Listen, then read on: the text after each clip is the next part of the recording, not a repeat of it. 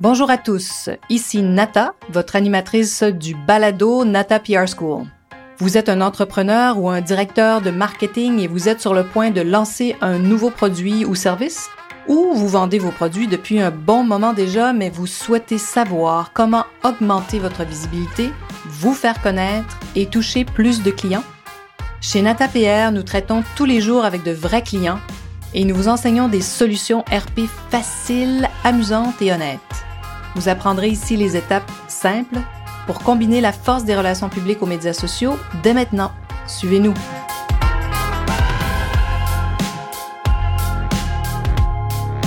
Bonjour et bienvenue à ce 37e épisode du balado du podcast Nata PR School.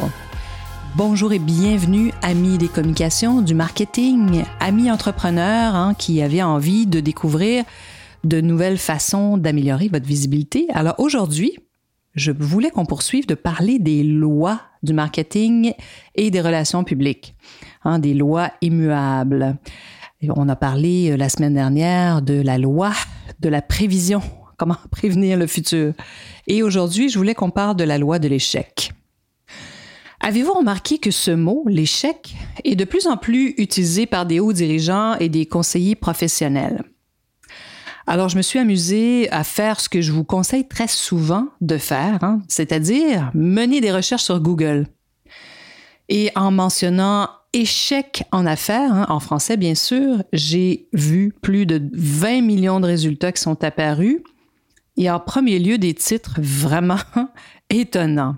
Alors, c'est sûr que si on fait la même recherche en anglais, vous pouvez multiplier par 10. Hein, le 20 millions doit passer à 200 millions, je me rappelle plus, mais c'est énorme.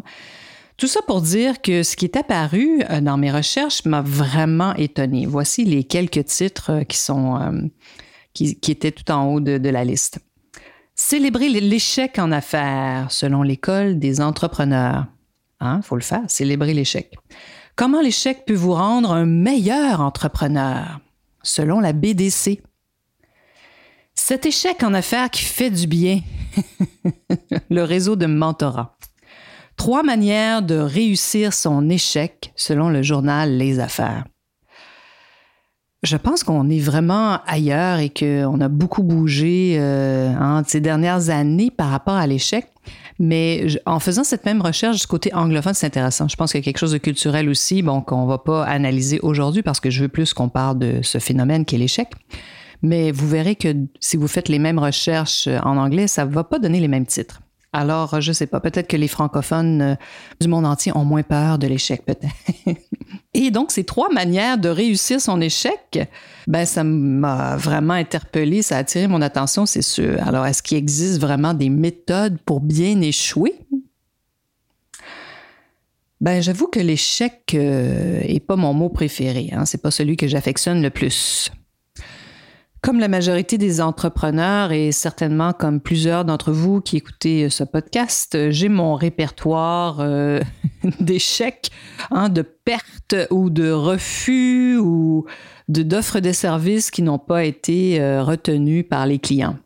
Euh, j'essaie, moi, au maximum d'éviter ce mot et ce verbe échouer.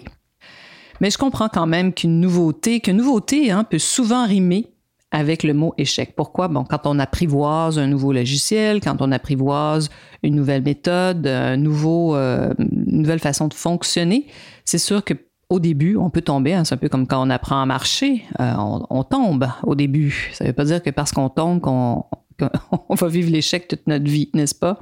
Et qu'on n'apprendra pas à marcher. Et pour en revenir donc au journal Les Affaires qui nous parle de ces trois étapes hein, pour réussir son échec, alors tout ça était basé sur euh, l'acteur américain Will Smith, ce que cet acteur raconte à propos de l'échec. Alors lui propose ces trois étapes qui sont les suivantes, en anglais bien sûr. J'imagine que vous voyez qui est Will Smith. Um, The Prince of Beverly Hills, je crois, pour ceux qui sont euh, qui, qui écoutent encore la télé ou qui écoutaient la télé euh, il y a plusieurs années de cela. Donc, l'acteur américain Will Smith propose ceci trois étapes.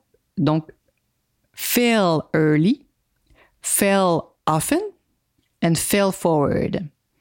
Alors donc, pour reprendre ces trois points et vous partager ce que j'en ai compris, Le fail early, hein, vaut mieux donc euh, avoir des échecs plus tôt que tard. Ce qui tombe sous le sens, vraiment, parce que bon, il vaut mieux vivre un échec rapidement, parce que si la chute est très longue, la douleur peut aussi être très profonde. Hein. Bien sûr, c'est ce qui veut dire que si vous prolongez pendant très longtemps euh, un échec éminent, vous pouvez avoir des pertes énormes, des pertes d'argent, des pertes de ressources. Ça peut avoir bien sûr un effet incroyable sur votre santé et sur vos proches, bien sûr, sans parler de ce stress intense que ça peut procurer. Alors donc, première étape, quand vous sentez que l'échec est imminent, ben dépêchez-vous d'y aller et de, réaliser cet échec en quelque part. Donc, c'est ce que notre ami Will Smith nous propose. La deuxième étape, fail often, hein, donc échec à répétition, j'ai traduit ça librement comme ça. C'est un conseil, hein, donc allez-y, allez-y, faites-en des échecs. On pense souvent qu'un échec, ben, c'est la fin du monde, moi la première. Vous rédigez votre premier billet de blog, hein, vous publiez et personne ne le lit. Alors donc, il y en a plusieurs qui vont même pas se rendre au deuxième billet de blog. C'est un peu comme pour le podcast, il semblerait que peu de gens se rendent à 10 podcasts. Eh bien, amis, il ne faut pas avoir peur de se relever et de poursuivre, bien sûr. Mais si personne ne lit votre premier billet de blog, est-ce un échec? Pour plusieurs d'entre nous, oui, mais pour plusieurs, non. Hein. Ben, comme je vous racontais un peu plus tôt, mon producteur de, balado, de podcast, que vous connaissez peut-être maintenant, Francis Parent-Valiquette, avec qui je fais une entrevue dans le podcast numéro 20, nous disait cela, c'est-à-dire que bon, les gens comprennent pas pourquoi, à quoi ça sert un podcast, le but ultime du podcast, et bon, ils se, ils se laissent euh, décourager très facilement et se rendent rarement au dixième. Peut-être parce qu'il suffit uniquement au nombre d'auditeurs, puis qu'ils réalisent pas que c'est au 30e, peut-être même au 40e épisode que vraiment ils vont commencer à avoir un auditoire, puis que la magie, comme je dis très souvent, va opérer. Parce qu'il ne faut pas oublier que l'effet du podcast est incroyable sur votre SEO, hein, sur les moteurs de recherche pour vous positionner en tant qu'entreprise ou en tant que service. Alors c'est ça, le succès n'est jamais garanti, hein, c'est certain. Et ça ne veut pas dire que parce qu'on fait une offre de service, qu'on présente quelque chose d'incroyable, que le succès va être au rendez-vous. Mon associé et moi, on, a essuyé quelques refus dans, notre vie, mais bon, on est très résilient et on sait aussi que c'est pas parce que un client nous dit non d'un côté qu'il n'y en aura pas un autre de l'autre côté qui va avoir envie de travailler avec nous. Ceci dit, ça nous déstabilise toujours un peu quand des clients décident de cesser de travailler avec nous surtout quand on sait, nous, qu'on génère des résultats formidables pour eux. Mais bon, notre persévérance va nous permettre d'obtenir de nouveaux mandats hein, dans les prochains mois, on le sait. Alors l'échec, est-ce que c'est vraiment un passage obligé?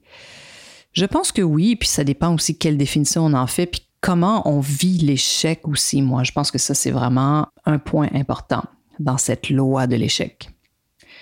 Et le troisième point, pour en revenir à notre euh, ami Will Smith et sa méthode en trois étapes, le troisième point est échouer consciemment, un fail forward, échouer consciemment et rapidement, bien sûr. Il s'agit en quelque sorte hein, de continuer à avancer malgré les échecs, plutôt que de faire demi-tour, hein, puis que de ralentir et d'arrêter. Alors, échouer consciemment et rapidement. Je pense que les entrepreneurs euh, qui sont des, innovateurs hein, réussissent souvent parce qu'ils sont déterminés. Justement, ils n'ont pas peur de l'échec. Ils savent que c'est là, surtout quand on est dans de nouvelles technologies. Si on pense euh, au iPhone qu'on utilise maintenant tous les jours comme si c'était une chose extrêmement normale, un geste banal pratiquement.